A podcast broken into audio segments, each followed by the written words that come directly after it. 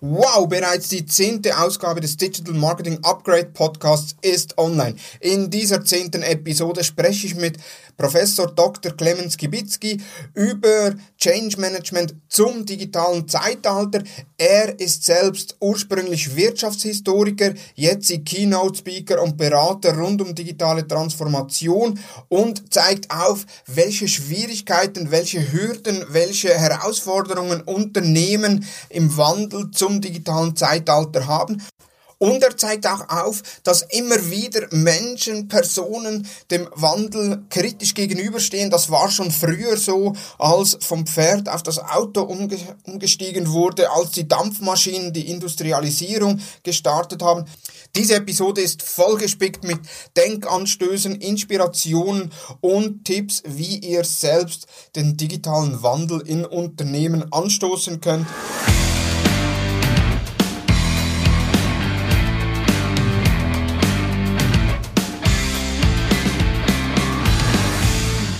Hallo und herzlich willkommen zu Digital Marketing Upgrade, präsentiert von der Hutter Consult. Mein Name ist Thomas Besmer. In der heutigen Talk-Episode geht es um Change Management zum digitalen Zeitalter mit dem Gast Professor Dr. Clemens Kibitzki. Er ist Speaker, Berater, Unternehmer und berät Unternehmen im Bereich Entwicklung und Weiterentwicklung eines Markenkerns im digitalen Zeitalter. Hallo und herzlich willkommen, Clemens. Hallo Thomas.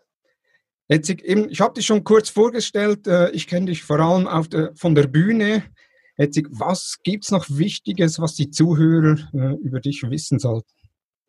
Na, ich denke mal, das Interessanteste ist vielleicht, äh, dass ich so eine ein schwierig zu fassende Mischform bin. Also ich bin zwar auch, ja, ich berate Unternehmer, das ist so meine Haupttätigkeit, aber ich war jetzt auch 15 Jahre lang Professor für Marketing und Marktforschung an der Cologne Business School in Köln habe also einmal die Woche noch im Hörsaal gestanden, das zehn Stunden lang und den Rest der Woche habe ich dann verbracht mit Unternehmen oder auf Bühnen als Speaker und so weiter. Das äh, wahrscheinlich aber interessanteste ist, dass ich ganz ursprünglich Wirtschaftshistoriker bin. Das heißt, okay. äh, ich komme von der Struktur, genau, ich komme von der Strukturwandelforschung und deswegen auch mein besonderer Ansatz, ähm, der mich vielleicht ein bisschen unterscheidet von allen anderen, die in dem Thema da rumlaufen. Ich habe meine Doktorarbeit geschrieben über Industrialisierung Oberschlesiens im 18. und 19. Jahrhundert. Und da fragt man sich schon mal, naja, was hat das denn mit, Digital mit Digitalisierung zu tun? Und zwar sehr viel. Denn als Strukturwandelforscher sieht man die Parallelen und die Unterschiede, äh, die es bei anderen Strukturwandeln in der Geschichte schon mal gegeben hat. Damals ging es um Agrar- und zum Industriezeitalter, heute eben vom Industriezeitalter zum digital vernetzten Zeitalter. Und äh, dann, dann schaut man eben da ein bisschen anders dran, weil im Nachhinein ist ja jedem klar, warum etwas ein Erfolg werden musste, wenn man so 30 Jahre später drauf schaut. Aber was in jedem Strukturwandel passiert, ist, dass die Leute, die das dann live erleben, das erstmal nicht verstehen, weil die haben völlig andere Regeln gelernt. Also klar, Eisenbahn, Auto, Dampfmaschine, als das kam, haben die Leute gesagt, das ist gefährlich, das muss man verhindern, das braucht doch keiner. Also genau das was auch die Menschen gemacht haben, als die ersten Smartphones kamen, als die sozialen Medien kamen und so. Das ist so die Konstante dabei. Und von dieser Perspektive heraus habe ich dann eigentlich diesen wirtschaftshistorischen Ansatz äh, fürs Marketing auch äh, entwickelt, also zu sagen, naja, ähm, wie müssen wir uns eigentlich generell anpassen? Und Marketing meine ich hier nicht mit, äh, da meine ich nicht etwas wie Werbung oder sowas, sondern hier geht es um marktorientierte Unternehmensführung, also da, wo es eigentlich herkommt. Das heißt, ganzheitliche digitale Transformation. Aber die Schwerpunkte sind sehr oft im Bereich der Kommunikation und Marke, zumindest bei den meisten Unternehmen. Ja, dann habe ich einen richtigen Gast für das Thema heute, äh, Change Management zum digitalen Zeitalter. Bevor wir direkt ins Thema einsteigen, noch vier, fünf Fragen äh, an dich zu deiner Person, damit die Hörer so ein Gefühl bekommen, wer überhaupt der Clemens Kibitzki ist. Und zwar, wie startest du in den Tag? Im Moment äh, starte ich in den Tag, in dem meine äh, jetzt zurzeit elf Monate alte Tochter mich sehr früh weckt. Äh, das ist dann so ein bisschen unfreiwilliger Start, aber auch ein sehr schöner. Die schnappe ich mir dann meist, nehme sie auf den Arm, mache erst mal die Rollläden hoch, äh, gehe ins Wohnzimmer und spiele ein bisschen eine Runde mit der und dann geht es erst äh, unter die Dusche und in den Tag hinein. Das ist mein, mein Beginn. Früher hätte ich aber ein bisschen länger geschlafen. Okay. Was ja. heißt äh, früh aufstehen für dich? Ach, das ist jetzt dann so gegen 6 Uhr morgens. Mhm. Äh, zur Zeit, aber jetzt, wo wir auch gerade diese Corona-Geschichte haben, gehe ich dann meist erstmal äh, auch hin und setze mich an den Schreibtisch und schreibe und habe mein Buch zu Ende. Das ist dann so der Start, der nach der Kleinen kommt. Äh, dann habe ich mich erst nochmal ein, zwei Stündchen Ruhe bevor es dann eben so richtig in den Tag angeht. Die Silent Hour, wie man so schön sagt, die kann man sehr gut nutzen. Perfekt. Denn auf welche Tools kannst du in deinem Arbeitsalltag nicht verzichten? Ah, ja, das gibt wahrscheinlich vieles, das nicht verzichten kann, aber natürlich mein Smartphone ist schon die Steuerung ähm, von allem. Da ich äh, sehr viel auf Bühnen und in Workshops äh, unterwegs bin, eigentlich äh, meistens in Deutschland, aber auch viel in Europa, ähm, könnte ich ja gar nicht äh, ohne das Smartphone äh, überhaupt das Ganze koordinieren. Insofern mehr als meine Büros und Notebooks. Äh, Im Computer ist das Smartphone das alles Entscheidende, aber ich nutze auch vieles anderes. Ich genieße es seit einigen Jahren auch in der Tat Podcasts, die ich früher so ein bisschen äh, nicht genutzt habe, weil man das eben so schön von unterwegs nutzen kann. Mhm. Deswegen äh, freue ich mich auch hier zu sein. Sehr schön. Ja, ich freue mich auch. Ähm, bin gespannt auf die einzelnen Themen. Davor eben noch zwei, drei weitere Fragen. Und zwar abends, wie schaltest du abends ab? Ja, das ähm, gibt viele Wege, aber ich äh, höre in der Tat immer mehr Hörbuch. Da lege ich mich oft hin und äh, in den letzten Monaten habe ich sehr viel meine Kindheitserinnerungen rausgekramt. Das heißt, äh, ich weiß gar nicht, ob es bei euch in der Schweiz auch so beliebt war wie bei mir, die drei Fragezeichen. Ja, doch, das, ja. Und das ist für mich auch immer schön zu sehen, wenn ich dann so Sachen dort sehe, wie, naja, das kenne ich halt noch aus meiner Kindheit. Die waren halt auch da, als ich schon acht, neun oder zehn Jahre alt war dann haben die immer gesprochen, wenn sie das, was wir heute Crowdsourcing nennen würden, haben die immer die Telefonlawine gemacht. Einer ruft fünf Leute an und dann die wiederum fünf Leute, um irgendeine Information rauszubekommen. Und dann denke ich immer so, mein Gott, was hätten die eigentlich heute gesagt? Heute hätten die halt Posts auf Facebook und Instagram oder sonst wo gemacht und gesagt, Leute, bitte teilt das mal.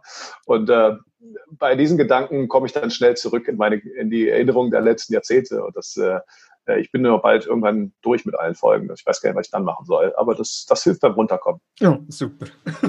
Die drei Fragezeichen. Perfekt. Auf welchen sozialen Netzwerken bist du am aktivsten? Also ich bin wahrscheinlich in so gut wie allen sozialen Netzwerken natürlich unterwegs, aber aufgrund meiner speziellen Klientel äh, ist für mich in der Tat Facebook und LinkedIn die wahrscheinlich wichtigsten Kanäle. Also da findet die meiste Interaktion statt.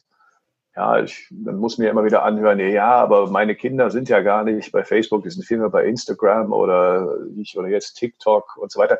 Ja, das ist klar, aber ich habe, spreche ja meist äh, oder arbeite meist mit Unternehmen zusammen, wo die Unternehmensentscheider mindestens in meinem Alter sind. Das heißt, so irgendwas ab Mitte 40 und äh, wenn die in sozialen Medien meist äh, präsent sind, dann ist das meist entweder im beruflichen Kontext LinkedIn oder eben Facebook.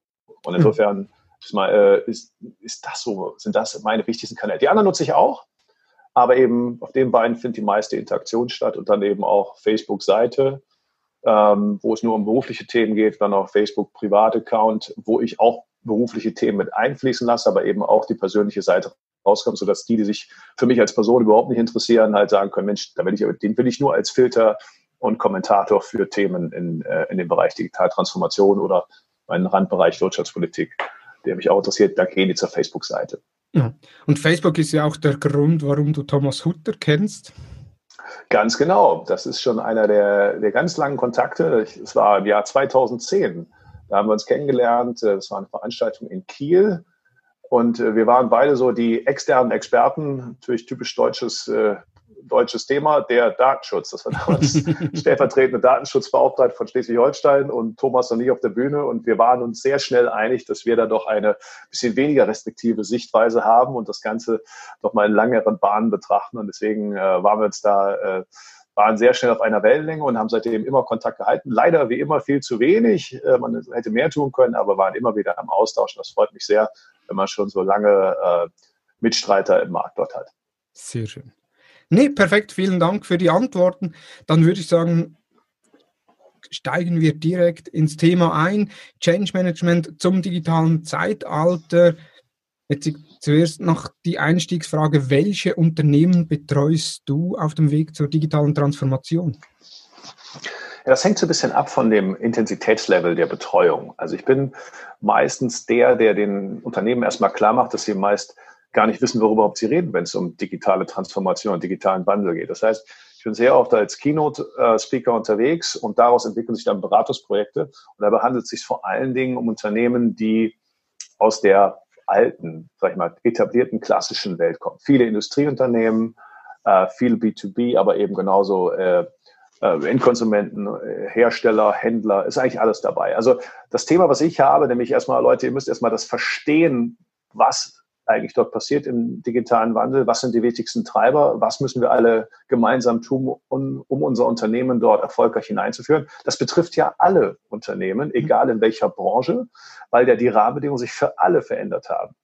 Und deswegen ist das Spannende an meinem Job wahrscheinlich, dass ich äh, ja wirklich unfassbar viele Branchen kennengelernt habe, von denen ich manchmal gar nicht wusste, dass es sie überhaupt gibt und was da für großartige Nischen, wenn man das weltweit betrachtet, mal da existieren. Also viele dieser Hidden Champions. Also ich bin sehr oft bei großen Mittelständlern unterwegs, äh, aber dann, wie gesagt, aus allen Branchen, ob die jetzt äh, Schokolade herstellen oder im Transportwesen, der Logistik unterwegs sind oder Maschinenbauer. Genauso aber eben auch bei großen Konzernen. Aber dort bin ich dann erfahrungsgemäß nicht so viel in der Beratung, sondern da eher punktuell, um diejenigen abzuholen, äh, ja, die man braucht, um, damit, damit das Unternehmen vorankommt. Also sagen wir es mal krass formuliert, ich schieße vielen anderen den Weg frei, die eigentlich schon wissen, was getan werden muss, aber die vielleicht im General Rent Management noch nicht so, weil sie nicht äh, so nah im Thema sind. Ja. So, jetzt digitale Transformation ja, ich würde nicht sagen ein Buzzword, aber wenn ich zehn Personen frage, was digitale Transformation ist, bekomme ich zwölf Antworten. Wie definierst du digitale Transformation? Da hast du einen ganz wichtigen Punkt angesprochen und ich muss auch sagen, dass ich jetzt im Jahr 2020 immer noch verwundert bin, wie viele Studien wir haben, wie viele lustige Rankings, wie weit doch ein Land, eine Branche, ein Unternehmen ist in den Sachen digitale Transformation, ohne dass da mal eine einheitliche Definition davor steht. Also, und das passiert mir nicht, was du gerade genau gesagt hast. Ich stehe da vor, vor fünfköpfigen Vorstand und dann frage ich die und dann haben die überhaupt nicht ein eine einheitliches Verständnis davon. Und das ist natürlich ein, das ist ein ganz markanter Fehler. Wie will ich denn eine einheitliche äh, Strategie oder ein Zielsystem entwickeln, wenn ich über etwas völlig Unterschiedliches rede? Und äh, deswegen definiere ich digitale Transformation als die Anpassung der gewachsenen Strukturen der Wertschöpfungsketten, der Hierarchien und der Push-Kommunikation, die wir im Industriezeitalter gelernt haben, der Netzwerkökonomie. Netzwerkökonomie definiere ich als die äh, eigentlich die Einheit der drei wichtigsten Treiber. Das ist für mich einmal das Mobile Web. Das hebt halt die Trennung zwischen Online und Offline auf. Dann mhm. das Internet der Dinge und das Internet der Menschen. Beide Dinge zusammengenommen machen eigentlich diese vernetzten Welten aus, diese Netzwerkökonomie. Okay. Und äh, das ist eigentlich die Anpassung daran. Das ist ganzheitlich und äh, ja, komplex. Super, also du sagst, die Definition von digitaler Transformation ist eben die Wertschöpfungskette zu optimieren, zu erweitern, auf neue Gegebenheiten anzupassen. Warum machen das die Unternehmen heutzutage zu wenig oder nicht? Weil sie noch nicht erkannt haben, wie tief das eigentlich geht. Also es geht nicht nur darum, die Wertschöpfungsketten zu optimieren, sondern es geht darum, sämtliche bisherigen Prozesse, die im Zeitalter dieser Wertschöpfungsketten und Hierarchien und Push-Kommunikation gewachsen waren und auch optimal waren, zu hinterfragen, ob sie heute noch die beste Lösung sind. Wir haben jetzt eben eine vernetzte Welt, also da können Informationen in Echtzeit links, rechts, hoch, runter in völlig neuen Rollen und in völlig anderer Geschwindigkeit gesendet und empfangen und zusammengebracht werden, als es vorher möglich war. Und ähm, Deswegen geht es genau nicht das, darum, das gleiche wie vorher nur in digitalen Kanälen zu tun, also einfach nur die Wertschöpfungsketten und Rollen zu übertragen, sondern komplett zu hinterfragen. Und diesen Blickwinkel haben die meisten nicht. Hm. Ja, die, äh, also das ist eigentlich die Haupterkenntnis. Ich vergleiche das mal ganz gerne, so eigentlich typisches Beraterzeugs. Also wenn man mit so einem Hausbau, also man muss halt tief an das Fundament gehen. Also man kann nicht einfach das Fundament im Boden lassen und dann ein neues Hochhaus äh, auf das, auf das alte Fundament stellen. Das alte Fundament sind eben die Strukturen, die Prozesse, die Denkmuster und auch auf die Erlöskomponenten des Industriezeitalters. Und dafür muss man eben erstmal die Netzwerkökonomie mit ihren, mit ihren vernetzten Daten, mit ihren vernetzten Prozessen und ihren neuen Rollen begreifen und erstmal alle im Unternehmen begreifen, mindestens in der Führungsmannschaft, dass es um die komplette Hinterfragung und Überprüfung ähm, dieser äh, Wertschöpfungskomponenten geht und wie die eigentlich abgewickelt werden müssen. Aber das, das ist den meisten nicht klar. Ja. hat das nicht dann oftmals zur Folge, wenn man das hinterfragen muss, wenn das dann, äh, ich sage mal, äh, analysiert wird, äh, dass man da als Vorstand oder als Führungsetage die äh, Kontrolle über, ich sage es mal, über ein Gärtchen verliert, äh, was man sich über längere Zeit aufgebaut hat. Ist das eine der Hürden oder was gibt es für weitere Hürden äh, in Unternehmen, auf die du triffst, die du unterstützt? Genau, das sind, das hast du sehr gut festgestellt, es sind sehr viele Hürden. Das heißt, ich mache eigentlich Change Management. Ich mache eigentlich zwei Listen mit denen. Das heißt, die eine Liste ist erstmal die verstehen wir erstmal alle, was Netzwerkökonomie bedeutet, was ist die Aufgabe der digitalen Transformation, was muss eigentlich getan werden. Und die zweite Liste ist, warum passiert das denn nicht? Und die beinhaltet vor allen Dingen eine, also verschiedene Hürden. Ich nenne das immer so den, den Sechs-Hürdenlauf. Das ist einmal sowas wie mentale ähm, Hürden in jedem von uns selber drin. Das heißt, Dinge, die wir selber nicht gelernt haben, die sind dann neu. Und wenn etwas Neues und ich verstehe etwas mit meinen alten gelernten Regeln nicht, dann haben Menschen die Tendenz, erstmal etwas nicht gut zu finden, erstmal abzulehnen. Ja, also gerade im Bereich Social Media war das halt sehr, sehr markant. Ja, also für viele, äh, also wenn ich mir anschaue, dass heute von den, Groß, von den Vorständen der großen deutschen Konzerne zum Beispiel ist kaum einer am Social Web. Ja, das ist ja, das haben die halt nie so gelernt. Das wird natürlich in 30 Jahren völlig anders sein. Das heißt, wir haben alle individuelle Hürden. Dann gibt es noch organisationelle Hürden, gibt es politische Hürden, demografische Hürden. Und wir müssen das alles zusammen begreifen. Das heißt, die digitale Transformation kann eigentlich nie passieren ohne eine mentale Transformation im Hinterfragen der eigenen gelernten Denkmuster und der eigenen Strukturen, die vielleicht nicht auf Innovation getrimmt sind. Wenn man diese beiden Listen zusammenfügt, dann hat man eigentlich erst die Voraussetzungen, den Wandel auch durchführen zu können. Und das ist, das, das sind eben sehr lange Listen unter Umständen.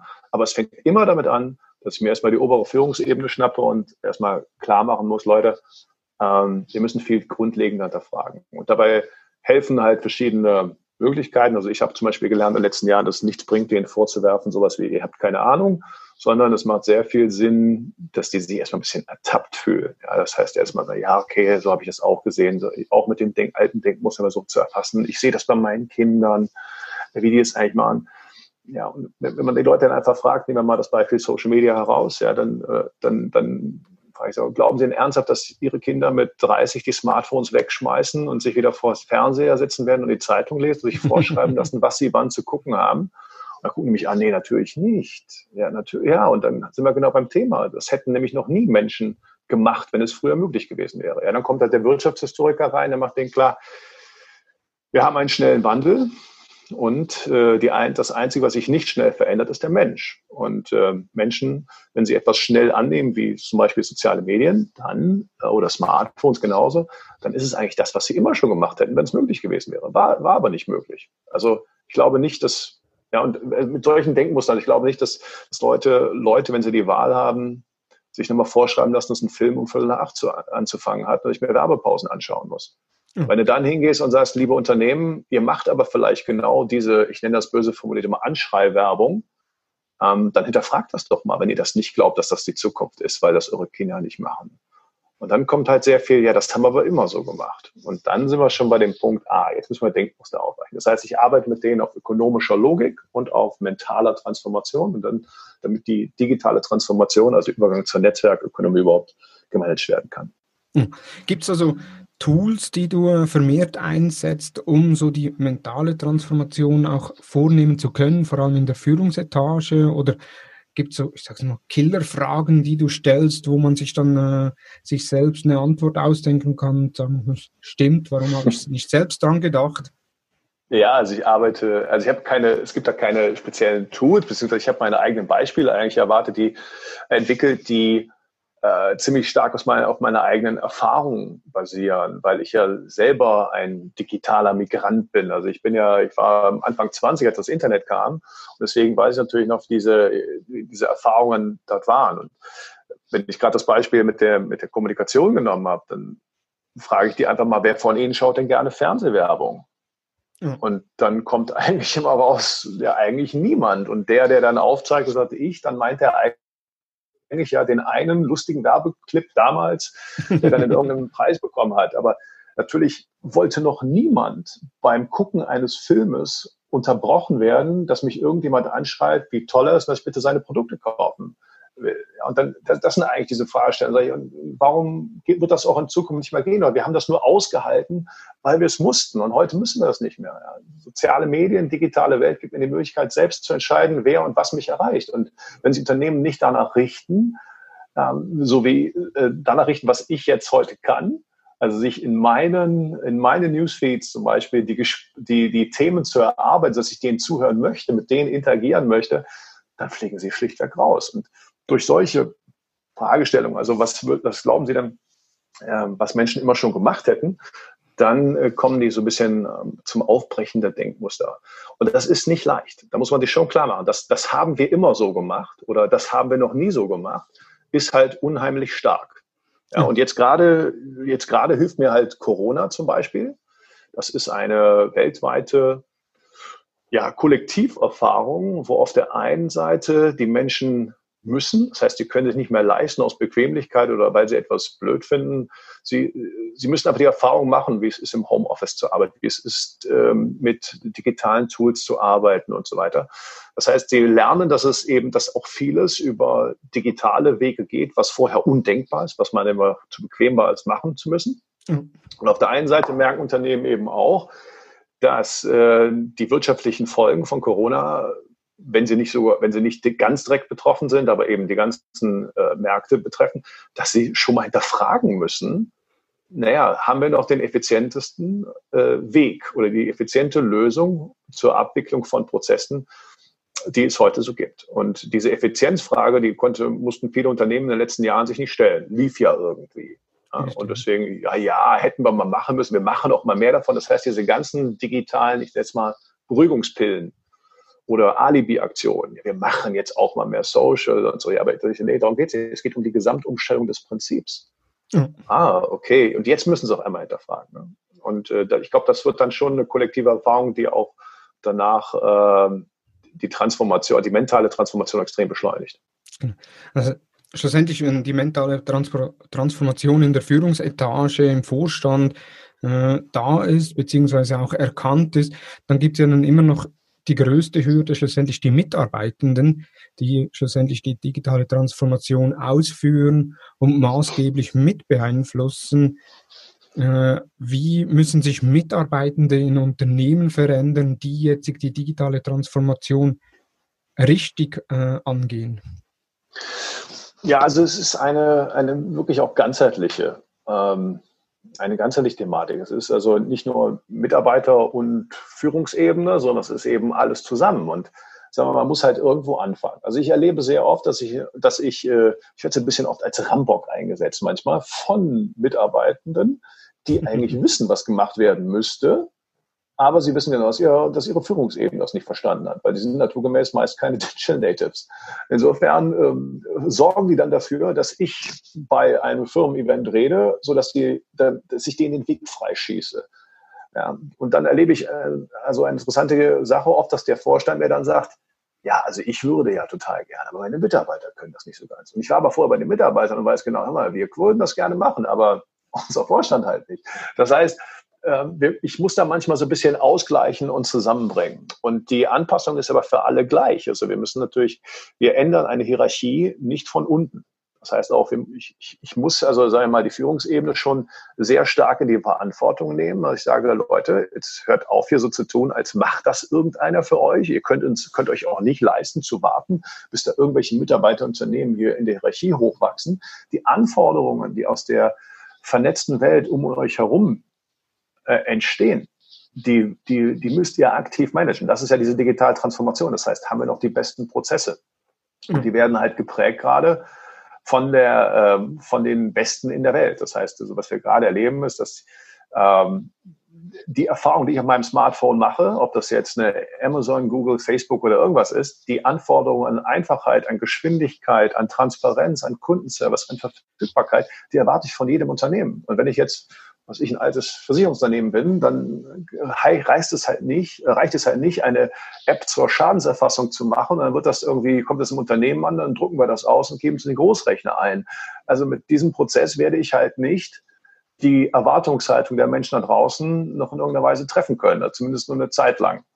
Und dafür muss ich halt das ganze Unternehmen abholen. Das muss in der Unternehmensführung verstanden sein, die Anreize dafür gesetzt werden, das Ganze umgekrempelt werden und die Mitarbeiter müssen natürlich dazu befähigt werden. Das heißt, die müssen auf der einen Seite begreifen, dass sie mitmachen müssen, dass das eben auch schöne Chancen liefert und auf der anderen Seite, dass sie auch dazu in die Lage versetzt werden. Das heißt also, ich muss an ganz vielen Stellen ja, äh, diesen Prozess mit begleiten, unterstützen und mal hier ein bisschen mehr Druck machen, ein bisschen mehr Anreize hier setzen und so weiter.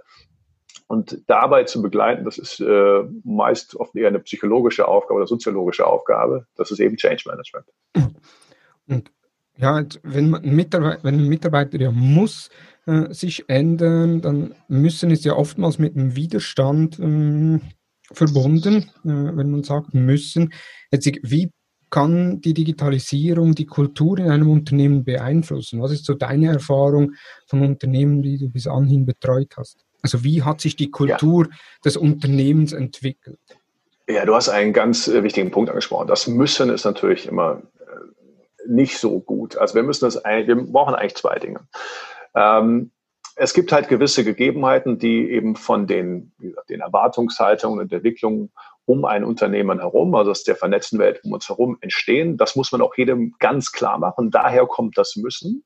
Gleichzeitig muss ich aber in der Kultur äh, des Unternehmens, das ist dann ganz stark Führungsaufgabe, die Empathie haben, die Leute mitnehmen zu können. Das heißt, ich muss dir nicht sagen, Leute, wir müssen jetzt, es gibt keinen anderen Weg und ihr habt sowieso alle keine Ahnung, ihr seid alle vom alten Eisen. Ganz im Gegenteil. Ich muss den Menschen klar machen, dass der Strukturwandel zum digital vernetzten Zeitalter gewisse Notwendigkeiten mit sich bringt und dass wir auch Verständnis und Wertschätzung dafür haben, dass es sich nicht gut anfühlt, äh, dass vielleicht liebgewonnene Dinge und Fähigkeiten jetzt ein Stück weit entwertet werden. Ich muss den deswegen eben in die Lage versetzen, das Neue zu erlernen. Und das ist in der Tat ein wirklicher äh, Wandel in der Lebenskultur, wenn der nicht durchzusetzen ist. Also wenn diese Empathie und diese Offenheit für den Wandel nicht bewerkstelligt werden, dann wird es eben ganz, ganz schwer.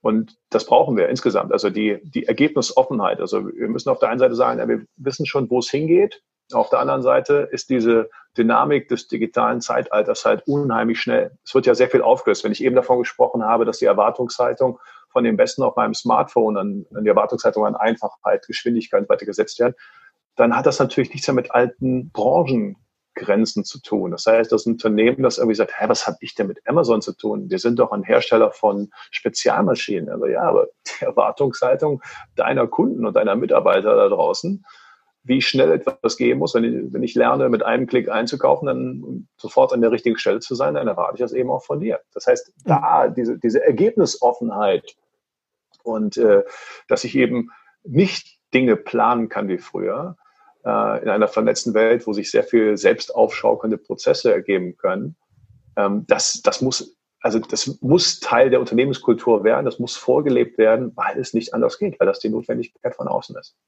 Ja, jetzt so einfach eine Frage zwischendurch, eine Schätzfrage, oder wie schätzt du das ein? Äh, die Hypothese, äh, wenn in einem Vorstand oder in den aktuellen Unternehmen die Vorstandsetage 20 Jahre jünger wäre, wäre dann die Digitalisierung schon deutlich weiter vorangeschritten? Das, ja, das, das gäbe natürlich sehr äh, begünstigende Umstände auf der einen Seite. Man kann nicht generell sagen, die müssen alle jünger sein. Denn es ist ja auch ein anderer Punkt, äh, der wichtig ist für Unternehmensführung, nämlich Erfahrung. Und das müssen wir halt gut zusammenbringen. Also immer wenn ich höre, ja, die Generation Y oder wie immer die sind, die können halt viel innovativer denken, dann würde ich immer sagen, ich würde das anzweifeln, dass die irgendwie cleverer oder so weiter sind, sondern die sind einfach nur näher dran. Das heißt, die Dinge der Kommunikation sind halt für die, die sie einfach näher an das Marktgeschehen bringt, sind sie für selbstverständlicher. Ja. ja, das heißt, äh, ich muss auch jedem sagen, lieber Vorstand, deine Erfahrung ist total wichtig. Aber wie kann es denn bitte sein, wenn du ins digital vernetzte Zeitalter führen willst, dass du nicht mal dort bist? Das heißt, wenn du nicht zum Beispiel, sei es jetzt egal, welche sozialen Medien bist, wenn du nicht, wenn du nicht die Geschwindigkeit und äh, die Dynamik äh, von Twitter, Facebook, Instagram verstehst, wenn du die nicht fühlst, wie willst du denn äh, dorthin führen? Wie soll dir das denn einer abkaufen? Ich kann doch nicht sagen, ja, es ist total wichtig, das alles zu verstehen, aber ich selbst bin nicht da. Und wenn du das dann nutzen würdest, dann würdest du auch ganz schnell die Dynamik fühlen, die neue Kundennähe, die neue Mitarbeiternähe äh, spüren und dann das paaren mit deiner Erfahrung, dann kannst du eine hervorragende Führungsaufgabe geben und dann hättest du einen Vor äh, äh, Führungsjob leisten, dann hättest du einen Vorteil, äh, den eben die, wenn sie 20 Jahre jünger wären, nicht haben, nämlich das ist diese Erfahrung. Mhm. Also ich bin, ich bin mal völlig baff, wenn manchmal, also ich habe manchmal Fragen gestellt bekommen in den letzten Jahren, da fragt mich einer, ja, hören Sie mal, haben Sie nicht ein paar begabte Studenten für uns, die das dann da so irgendwie machen können mit diesem Digitalzeugs? Da sage ich mal, Leute, Sie haben nicht begriffen, worum es geht, haben Sie mir gerade nicht zugehört. Sie wollen also tatsächlich die wichtigste Aufgabe Ihrer Unternehmenszukunft in die Hände meiner Studenten geben. Das ist schon echt mutig. Die sind nur einfach mit äh, anderen Kommunikationsmöglichkeiten bestenfalls aufgewachsen, aber deswegen können die das doch nicht. Also sie können ja nicht sagen, nur weil sie in der Zeit geboren wurden, wo es schon Autos gab, dass sie dann auch ein Auto bauen können. ja. Ja, das, das ist, also, das ist, dann merke ich dann, das ist so ein typisches Thema der mentalen Transformation. Die suchen dann so Punkte, so, aber das würde mich doch retten. Also, das würde mich davor retten, dass ich mich selber extrem verändern muss. Ja, das, das ist halt die Aufgabe des Change Managements. Und ich muss auch jedem sagen, liebe Führungsebene, ihr habt keine andere Wahl, lasst euch darauf ein. Glaubt auch nicht, dass das irgendeiner für euch erledigt, keine Mitarbeiter und kommt mir nicht mit der Frage, äh, reicht uns ein Chief Digital Officer. Nein, ihr müsst da alle gemeinsam ran. Sonst tretet bitte ab. Es steht zu viel auf dem, auf dem Spiel.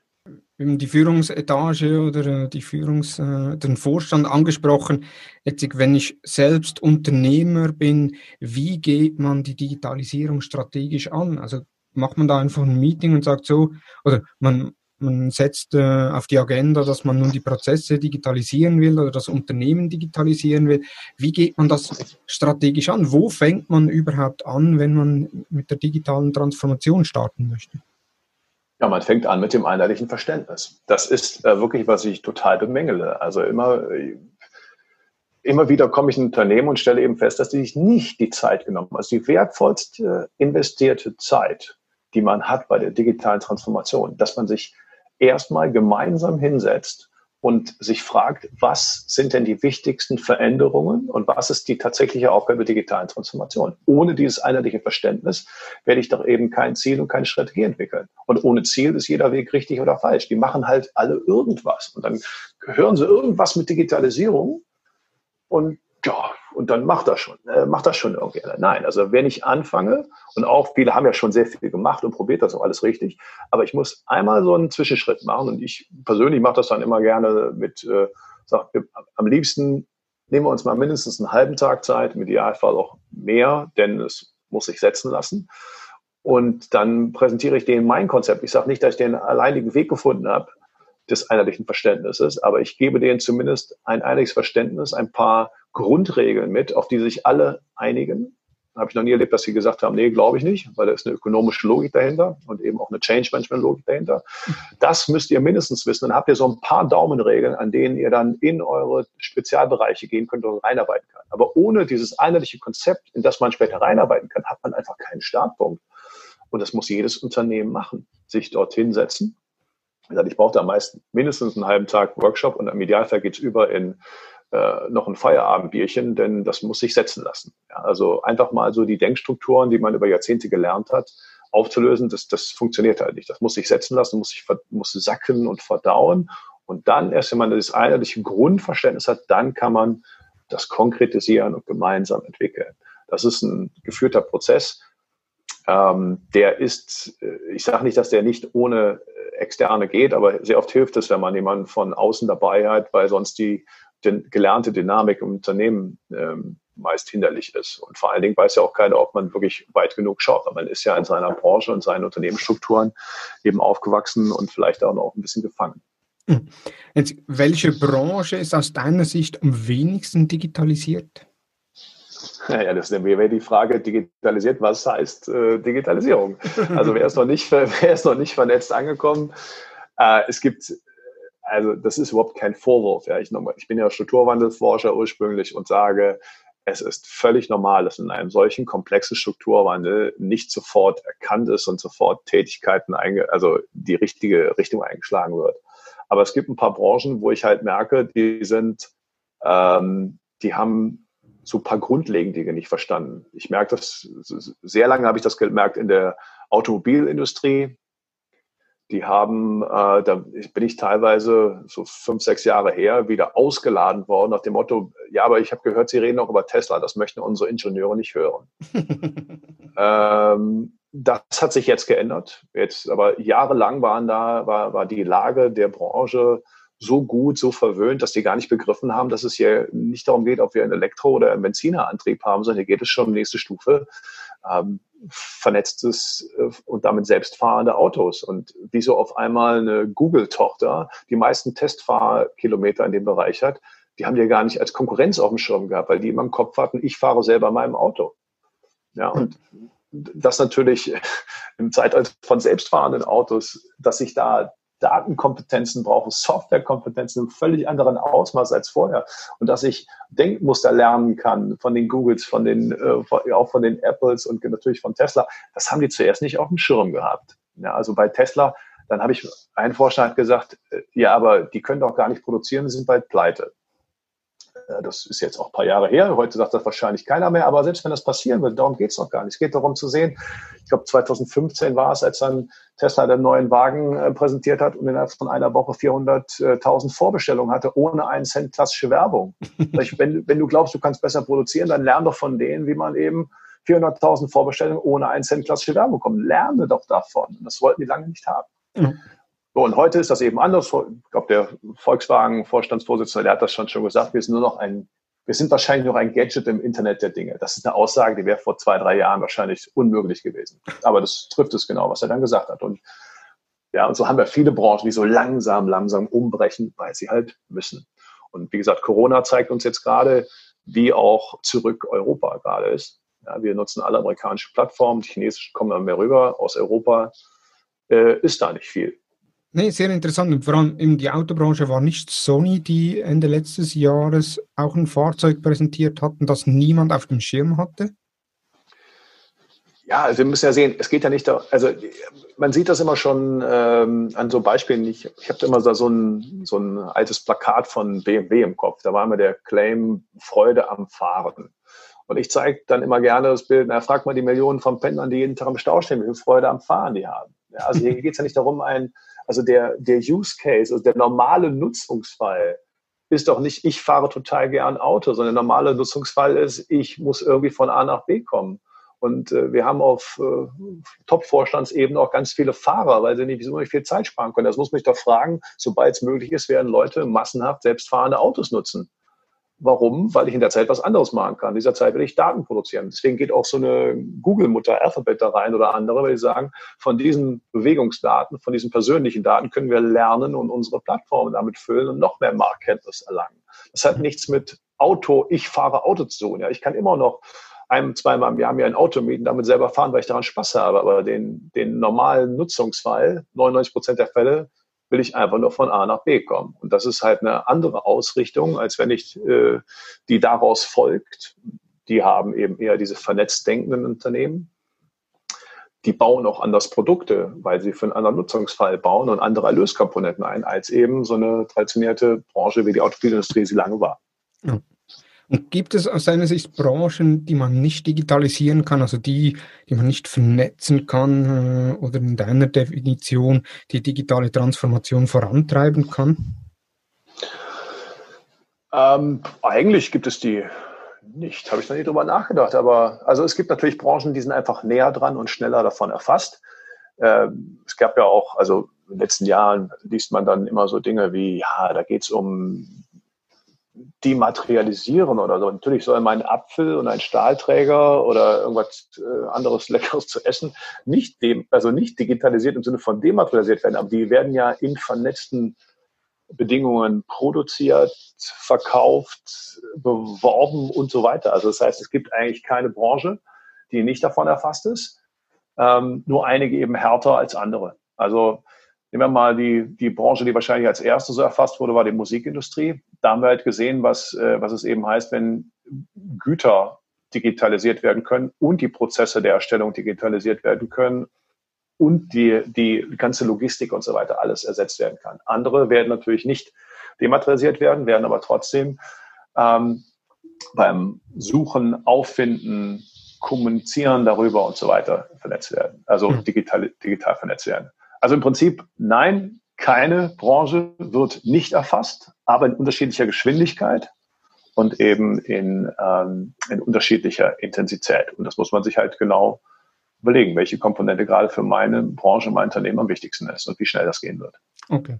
Sehr gut. Jetzt, wenn ein Unternehmen die Digitalisierung vorantreiben möchte, äh, gibt ja verschiedene Schritte, gibt verschiedene Vorgehensweisen. Eben einerseits solltest du eine einheitliche Definition von digitaler Transformation schaffen, damit alle wirklich wissen, um was geht hier.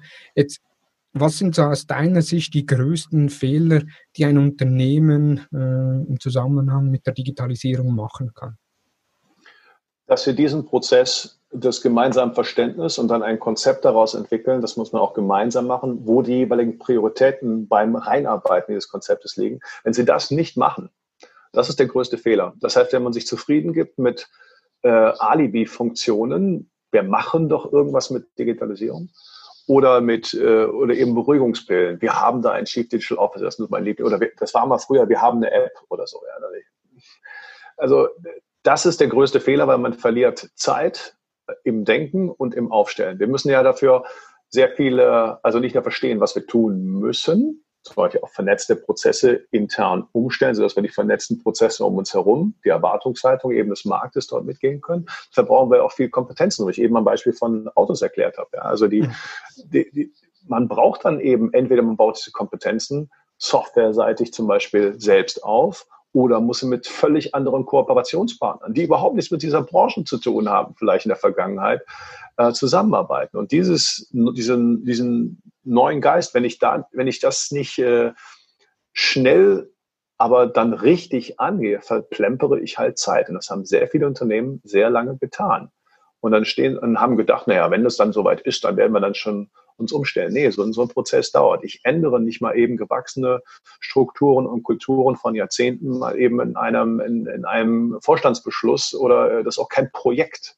Mhm. Also ich, ich muss immer ein bisschen schmunzeln, wenn ich dann so, wenn ich dann so, so Untersuchungen sehe und sage, ja, also wir, wir sind äh, mit der digitalen Transformation schon quasi durch. Das könnte ja gar nicht sein. Das ist ein permanenter Anspa äh, Anpassungsprozess. ja. Wir sind gerade erst am Beginn des Strukturwandels. Da könnt ihr noch nicht durch sein. Ihr wisst noch nicht mal, was kommt. Mhm. Ja. Ja, vor allem die jetzige Zeit, eben die Corona-Krise, hat jetzt viele Unternehmen auch dazu genötigt, eigentlich die digitale Transformation oder die Digitalisierung der Geschäftsprozesse voranzutreiben. Ganz genau. Also viele merken jetzt, wenn sie das nicht, nicht mal die digitalen Tools dafür haben und noch nicht eingeübt haben, wie das Ganze geht, dann sind ziemlich viele Unternehmen, in meinem Umfeld zumindest, haben die gemerkt, dass sie ins, ins kalte Wasser geworfen sind. Das heißt, die haben auf einmal erstmal zu tun mit, ja, wie sollen wir denn überhaupt arbeiten, wenn wir uns nicht live treffen und nicht und so weiter. Ja. Das heißt, die müssten sich, die müssten dann in Rekordgeschwindigkeit erstmal äh, an Dinge anpassen und dann werden sie merken, dass das eben auch geht. Und dann wird man am Ende, also wenn man sich jetzt ein bisschen gewöhnt hat, dann wird man auch merken, nee, es wird nicht alles Homeoffice sein. Wir werden uns auch weiter live treffen, aber wir werden ganz viele überflüssige Meetings vielleicht sein lassen. Und wir werden uns auch fragen müssen, naja, eben unsere Kommunikationsbudgets.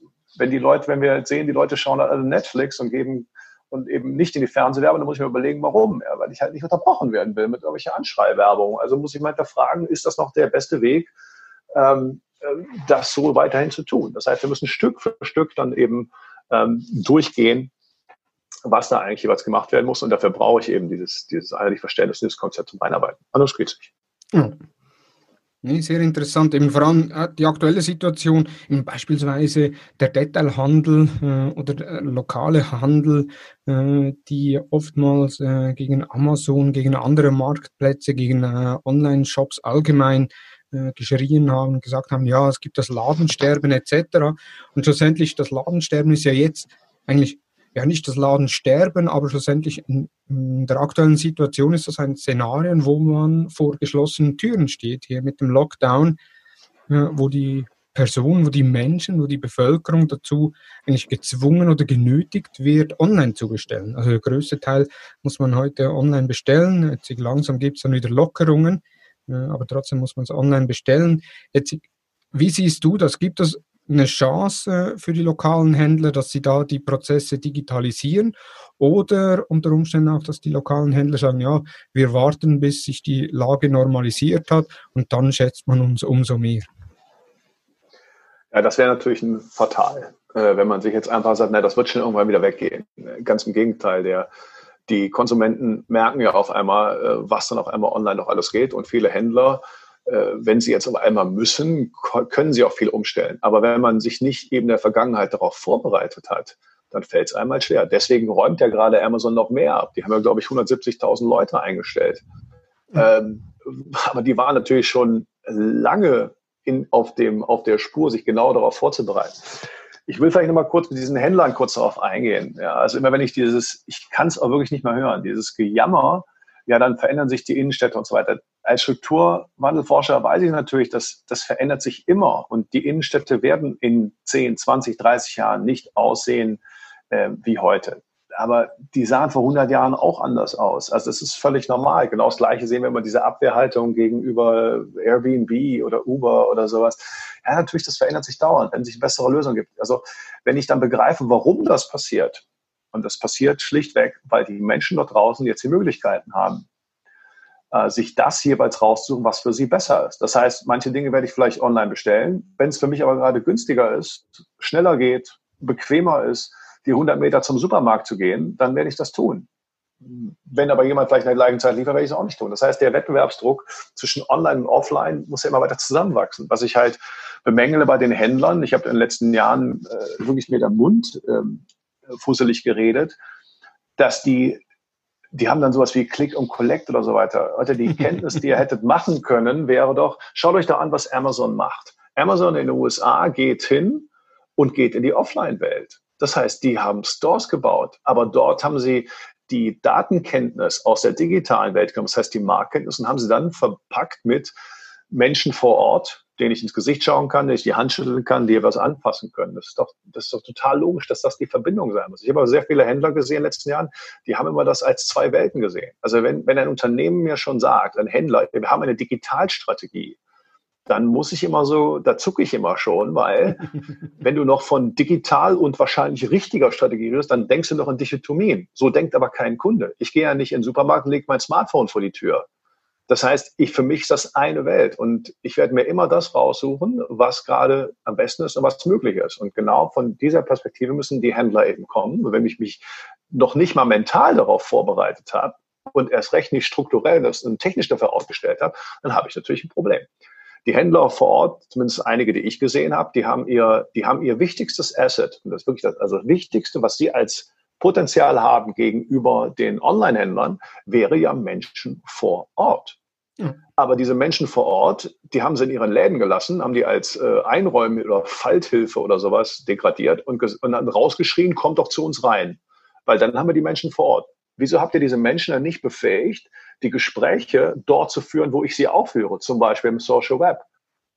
Ja, also ich habe keinen, hab keinen Händler gesehen, der, der mal auf die Idee gekommen ist die sitzen dann in ihren Läden und brüllen raus und warten, dass jemand reinkommt. Anstatt eben mich dort abzuholen, wo ich bin, dann komme ich bei dir an, wenn es gerade vorteilhaft ist. Das heißt, ich muss das ganzheitlicher begreifen und ich glaube, dass viele das einfach nicht gemacht haben. Ich finde es schade, denn ich bin jetzt gerade, merke ich das auch, bin also eigentlich ein Fan von vielen Bereichen des stationären Handels bei mir um die Ecke. Aber natürlich habe ich keine Lust, die Bierkiste bei mir äh, hinzuschleppen. Nein, das werde ich das ist jetzt seit einiger Zeit bei uns sehr gut möglich, eben, die kannst du mir schön liefern lassen.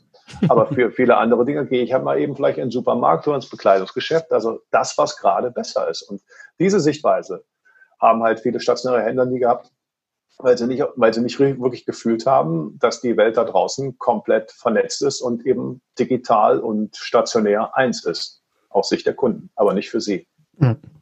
Ja, und schlussendlich eben auch äh, jetzt nur schon die Umgewöhnung äh, der Kunden, eben, dass sie online bestellen müssen. Gewisse Klientel, ich sehe, auch, sehe es auch bei meinen Eltern, die waren nicht gewohnt, online zu bestellen. Jetzt haben sie ihre Gartenartikel online bestellt. Wenn sich das schlussendlich bewährt, machen die das auch nächstes Jahr wieder. Da bin ich fast äh, überzeugt. Genau. genau, wenn das einmal gelernt ist und einmal umgestellt, danach wird das noch äh, schneller gehen. Das glaube ich auch. Also es wäre zumindest wäre sehr, sehr seltsam. Aber ich sage nicht, alles wird online gehen. Ja, also das meint, ist genauso mit der, mit der Homeoffice und der Digital-Meeting-Kultur. Ähm, ich merke mir selbst und äh, ich glaube, also zumindest alle Menschen, mit denen ich darüber spreche, es geht nicht darum, alles zu ersetzen. Es geht da, wo es Sinn macht, sinnvoll zu ergänzen und zusammenzufügen. Und äh, zum Beispiel persönliches Kennenlernen mache ich am liebsten wirklich noch offline. Dann den Kontakt zu halten, geht digital sehr gut. Und auch mit dem wird es manche Produkte weitergeben im Handel, die fasse ich halt gerne irgendwie erstmal an vielleicht. Die sehe ich auch vor Ort. Äh, aber eben bei vielen anderen brauche ich das nicht mehr. Wenn ich das einmal gelernt habe, dass das auch ohne geht und es geht dann schneller und einfacher und kostengünstiger, dann wird das eben auch bleiben. Ja. Nee, sehr gut. Schlussfrage noch für Branchen, die jetzt vor allem auch in der Corona-Krise und vor allem auch danach äh, Schwierigkeiten haben werden, ihr Business wieder aufzubauen. Was rätst du den Unternehmen jetzt zu tun? Ja, also ich bin ja in einer Branche sehr viel unterwegs, die davon äh, betroffen ist. Das ist eben die Eventbranche. Ja, ich rede ja wirklich bei sehr vielen Events und ich habe eben auch gesagt, ich schätze auch sehr viel von diesem, von dieser Live-Event. Äh, Branche, weil der Mensch wird halt nicht ersetzt. Der Mensch schaut gerne in Mimik, in Augen, in Verstehen und so weiter, aber das muss ich nicht immer haben. Also das heißt, es wird eine Effizienzfrage gestellt werden. Und diese Branche hat gerade ähm, die Möglichkeit ähm, zu testen und herauszufinden, was wirklich an stationären Offline-Events ersetzbar ist und was eben nicht. Aber was sie darüber hinaus machen können, ich glaube eben, wie gesagt, ein Teil von solchen äh, stationären Offline-Events wird wiederkommen, aber die kann man ja natürlich digital vor- und nachbereiten in einem völlig anderen Maße, sodass die Kosten und die Risiken und all das, was, was so ein, so ein Live-Event mit sich bringt, ähm, durch hohe Produktivität angereichert werden durch eben gezielte digitale Vor- und Nachbereitung. Heißt konkret, ich habe das auch nie verstanden, jahrelang diese ganzen Messen, ja, also deren Erfolgsfaktor war dann, wie viele Leute sind bei uns am Stand vorbeigekommen. Leute, ihr hättet doch schon monatelang Leute, die dann auf eure Messe können, die, hättet die über die richtige Ansch also die richtigen Themen in sozialen Netzwerken, ob es Businessbereich ist, ob es LinkedIn ist, ob es Xing ist, ist ja egal was. Ich hätte die Leute dort einsammeln können, hätte ich vorbereiten, abholen können, um sie dann auch live zu treffen und dann auch den Kontakt zu halten, anstatt die Visitenkarte einzusammeln und ja, ich rufe sie dann mal in drei Monaten an. Das heißt, ich hätte in einen permanenten Mischung zwischen On- und Offline-Gespräch gehen können und dann eben den Offline-Event punktuell zu nutzen, um das tatsächliche Handschütteln, auch wird nach Corona vielleicht ja wiederkommen, aber auf jeden Fall wieder kommen, in Augen zu schauen und vielleicht auch mal ein Bier zu trinken und so etwas zusammen und dann eben auch über äh, viele zwischenmenschliche Dinge eben äh, anzugehen. Das heißt, äh, ich würde mich jetzt darauf vorbereiten, wie ich das mache. Das heißt, die Branchen, die jetzt extrem getroffen sind, ähm, die sollten die Zeit jetzt nutzen, zu lernen, wie sie, die, wie sie entweder ihr gesamtes Geschäftsmodell umstellen und da, wo es nicht geht, zu lernen, wie sie das digital vor- und nachbereiten und dadurch die Effizienz erhöhen, alte Prozesse eben äh, zu hinterfragen und eben mehr Wertschöpfung dabei zu generieren. Ähm, trotzdem wird es nicht, nicht alles wiederkommen, aber ich glaube, dass das, dass es für viele Branchen noch eben geht und diese Zeit ist jetzt eben wertvoll, das dafür zu nutzen. Für was anderes bleibt ja nicht. Genau. Sehr gut. Vielen Dank, Clemens. Für mich ein paar sehr interessante Inputs, auch Fragestellungen, die man sich stellen kann, die man sich stellen muss. Äh, schlussendlich auch noch dein Schlusswort zum Handel, ebenfalls äh, aus meiner Sicht sehr treffend formuliert. Vielen Dank, dass du Zeit gefunden hast, hier im Digital Marketing Upgrade Podcast mitzuwirken. Gibt es noch was, was du unseren Hörern mit auf den Weg geben möchtest? Ja, ich würde Ihnen gerne auf den Weg geben, geht mutig an, das digital vernetzte Zeitalter zu erobern. Was anderes bleibt ja auch nicht. Äh, die Menschen um die Unternehmen herum lernen gerade alle, was möglich ist und die Unternehmen werden sich daran anpassen müssen. Und da gibt es die einen, die wollen halt das mitgestalten und die anderen versuchen da nicht mitzugehen oder dass es vorübergeht. Das wird nicht vorübergehen. Deswegen Mut haben, rausgehen. Und wer mich dabei braucht, kann sich gerne an mich wenden. Ich schieße gerne den Weg frei, gebe ein paar Hinweise. Das fasse ich auch gerade in meinem Buch zusammen. Das wird dann auch irgendwann rauskommen. Ich hoffe, in ein, zwei Monaten. Ich bin jetzt in den letzten Endzügen. Und danach hoffe ich, viele wieder auf den, bei den Live-Events auch zu sehen, das Ganze ähm, ja, zu vermischen. Die digitale und die nicht digitale Welt, denn das ist nur noch eine Welt. Es gibt keine Zweiteilung mehr. Super. Vielen Dank. Also der, die Website von äh, Clemens werde ich in die Show Notes und im Blogbeitrag verlinken. Clemens, dir nochmals vielen herzlichen Dank fürs Mitwirken. War sehr interessant. Hat dir, zu, lieber Zuhörer, die Episode gefallen? Bewerte uns auf iTunes und folge uns natürlich im Podcast-Player deines Vertrauens. Feedback zur Episode gerne via Facebook, Instagram, LinkedIn oder per E-Mail an dmu.hutter-consult.com. Hast du unseren Newsletter noch nicht abonniert, geh auf hutter-consult.com und abonniere unseren Newsletter. Jeden Sonntag die neuesten Entwicklungen rund um Facebook und Instagram direkt in deinem Posteingang. Vielen Dank fürs Zuhören und ich freue mich, wenn du nächsten Freitag wieder dabei bist bei der nächsten Ausgabe des Digital Marketing Upgrade Podcasts der Hutter Consult. Vielen Dank und tschüss.